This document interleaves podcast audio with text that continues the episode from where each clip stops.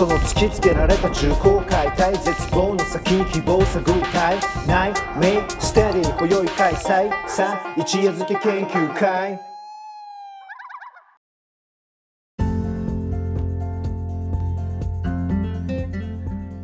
はい、えーどうも皆様いかがお過ごしでしょうか、えー夏が本格化してきて一つ一つの行動が、まあ、重たくとねだんだんなってきました。一夜漬け研究会のミキーです。どうもよろしくお願いします。はい、えではですねこの一夜漬け的ブックレビューというコーナーはいつもまあお送りしている一夜漬け研究会という番組の、まあ、サブコーナーのようなものになります。本来は、えーポポアルージオとですねいつも一緒にお送りしていますがここでは一応本を読むということがやることにもなっている僕がですね最近読んだ本の中からまあ、新書などをですね主なターゲットにして紹介していくという、まあ、独り言コーナーになります。最低限の例えば内容紹介であったり、まあ、僕が読んでみて、えー何のヒントになりそうかななんていうふうに感じたことなどを、まあ、軸に、まあ、10分ちょっとまあ喋り倒すみたいなかんなそんな感じになってます。もちろんここであの紹介するような読み方以外にも本の読み方としてはあるだろうし実際にその読んでみた時にこいつが言ってたこととはちょっと違うななんていうふうに感じることもまああるでしょう。なので、えー今後での、まあ、この僕の紹介はそのための叩き台として使ってもらえたらなというふうに思っています。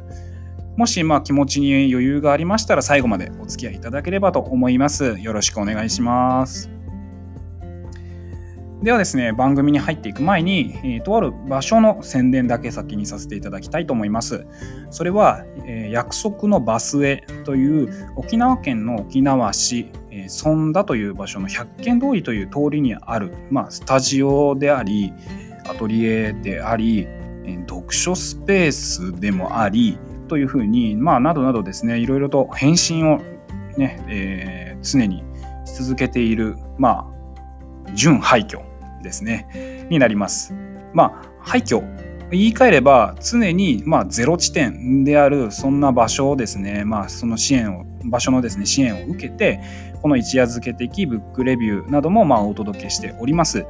まあ、気になった人はですね、あのネットの方、インスタ、ツイッターなど、ホームページも含めてですね、えーちょっと準備されているようなので、チェックしてみてください。また、この一夜漬け研究会なども、えー、ツイッターアカウントがあり、まあ、アットマーク数字の1に、えー、県、KEN ですね。で、アンダーバー8103というふうなアカウント名、もしくはツイッターの検索機能のひらがなで、一夜漬け、ひらがなのすに点々ですね、全部。一夜漬け研究会で検索をしてみてください。まあ、いろいろな情報、まあ、適当なこと、あのつぶやいていたり、あの情報発信していたりしますので、あのご覧になっていただければな、なんていうふうに思います。よろしくお願いします。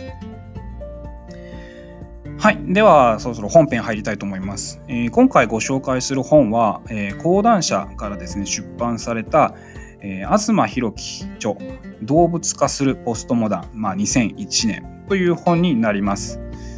一応タイトルだけでは、まあ、よくわかんないっていう人もまあいるかもしれないので、まあ、副題も紹介しつつ、えーそこを中心にあれこれ喋っていくっていう形で、ちょっと今回の、えー本の内容のね、えー特徴をお話ししていくようにしたいと思います。えーまず、この本の副題は、オタクオタクから見た日本社会というもので、まあ、ちょっとここをですね、もう少し掘り進めてみたいと思いますので、まあ、掘り進めてみましょう。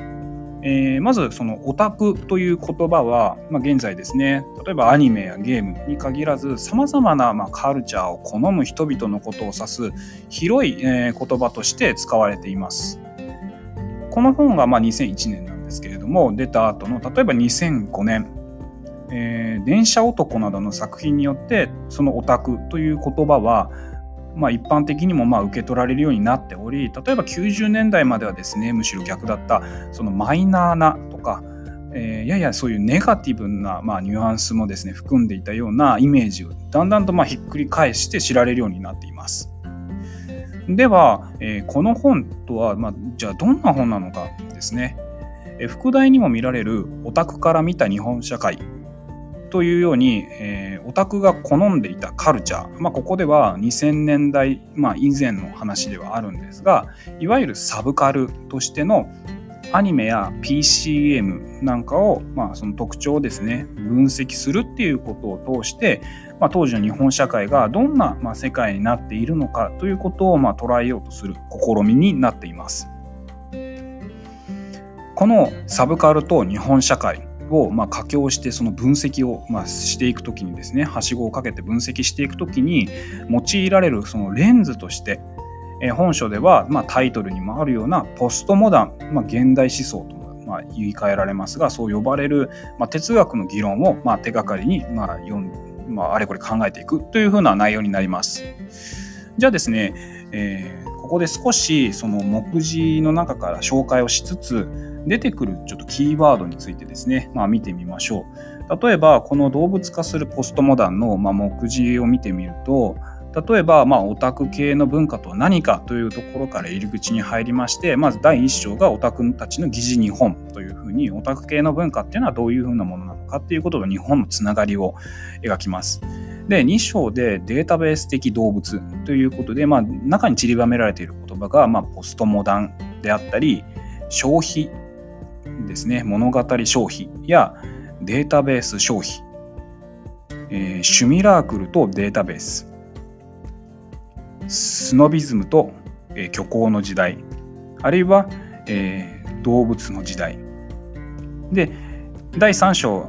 ですね、えー、超平面と多重人格と題して、まあ、多重人格についてとかっていうことを考察していきます。まあ、ざっとこういうふうに、まあ、全部ちょっと今さらってはいないんですが、まあ、第1章から第2章、第3章というふうな形の、まあ、割とコンパクトな、えー、ボリュームになっているんですけれども、その中で、まあ、今ちょっと読み上げたようなキーワードだったりのが、いわゆるポストモダンとかっていう、まあ、哲学とか文化の領域で言われる、まあ、議論で出てくるキーワードになっています。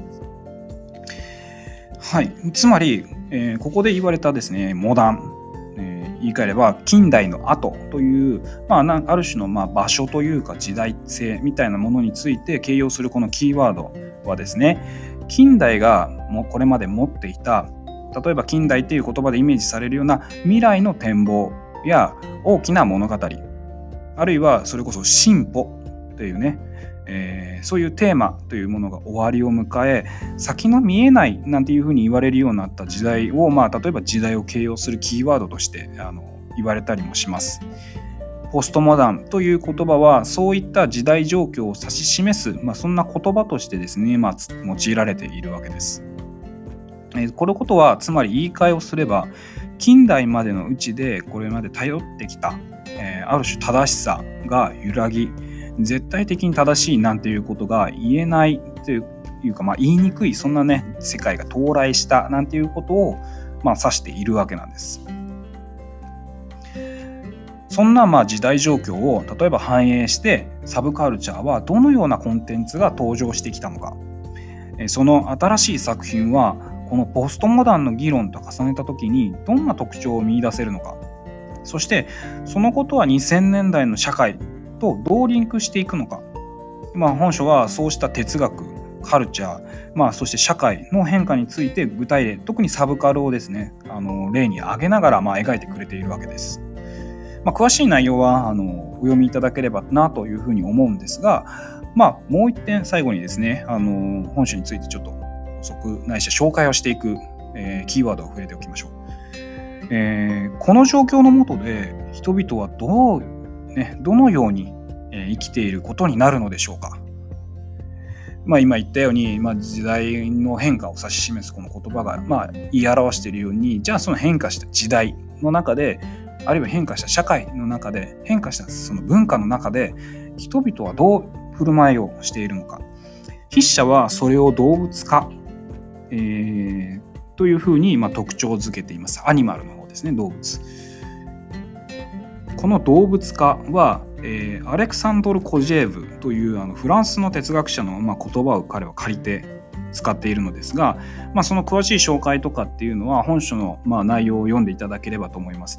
この本はそういう意味ではかなりそういう現代思想と呼ばれるものの、まあ、ちょっとした入り口にもなりやすいような、まあ、結構、まあ、読み口としては読みやすい本じゃないかなと僕は思いますのでもしご興味ある方そこをね、えー、入り口として入っていただければと思いますが、えー、まあ、ただですねさまあそれ言ったらまあここやる意味ないので少しだけその内容を簡単にだけ本当に簡単にだけ紹介しておくと、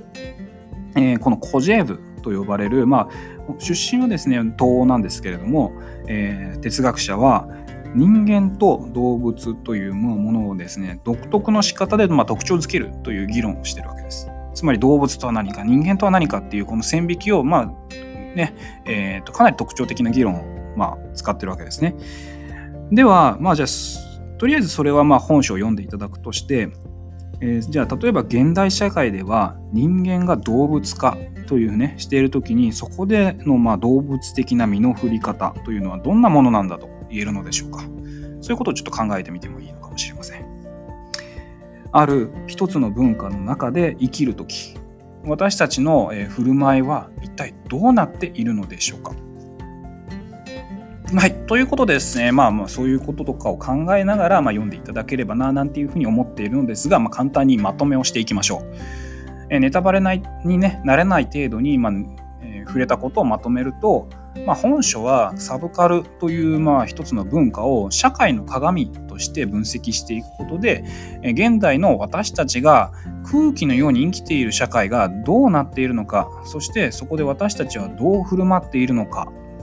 ということを、まあ、描いたものだと言えるかもしれません。もちろんそうした振る舞いとは異なる、まあ、人、まあ、別の振る舞い方してるんだよっていうねそういう人もまあいることはいることで事実でしょうししかしあのこれがまあ文化であるということを踏まえるならば一定の人々の中でそれは共有されある集団社会というものを作ってもいるんだということと考えられるんじゃないでしょうか。まあそういう意味ではですねまあいろいろと考えることは多いし続くしまあ、もっとね、たくさんあると思います。そういう意味では、関心をね、そういうふうに持っていただければ、実はこれ続編があって、まあ、ゲーム的リアリズムの誕生というタイトルで、まあ、第2番がね、えー、出ているわけですが、まあ、それもお読みいただければな、なんていうふうに思います。ただし、最後に付け加えるならば、この本は20年近く前というふうに、まあ、言ったら古い、あのこともまあ事実なんですよ。だとすれば20年前に生じた文化の現象あるいはその変化というものがじゃあ現在はどうなっているのかなんていうふうな視点を持って読んでみるとねその視点をもう持つために読んでみるということがこの20年その20年後にですねこの本を読もうとしている私たちにとってまあ一つの読み方としてあってもいいんじゃないかなというふうに思うわけです。はい。では、え私たちはどんな文化どんな社会を生きているんでしょうか？という感じでですねまたあのぼんやりと問いを投げて、えー、今日はこの辺で締めたいと思います。また、えー、次回お会いしたいと思います。さようなら。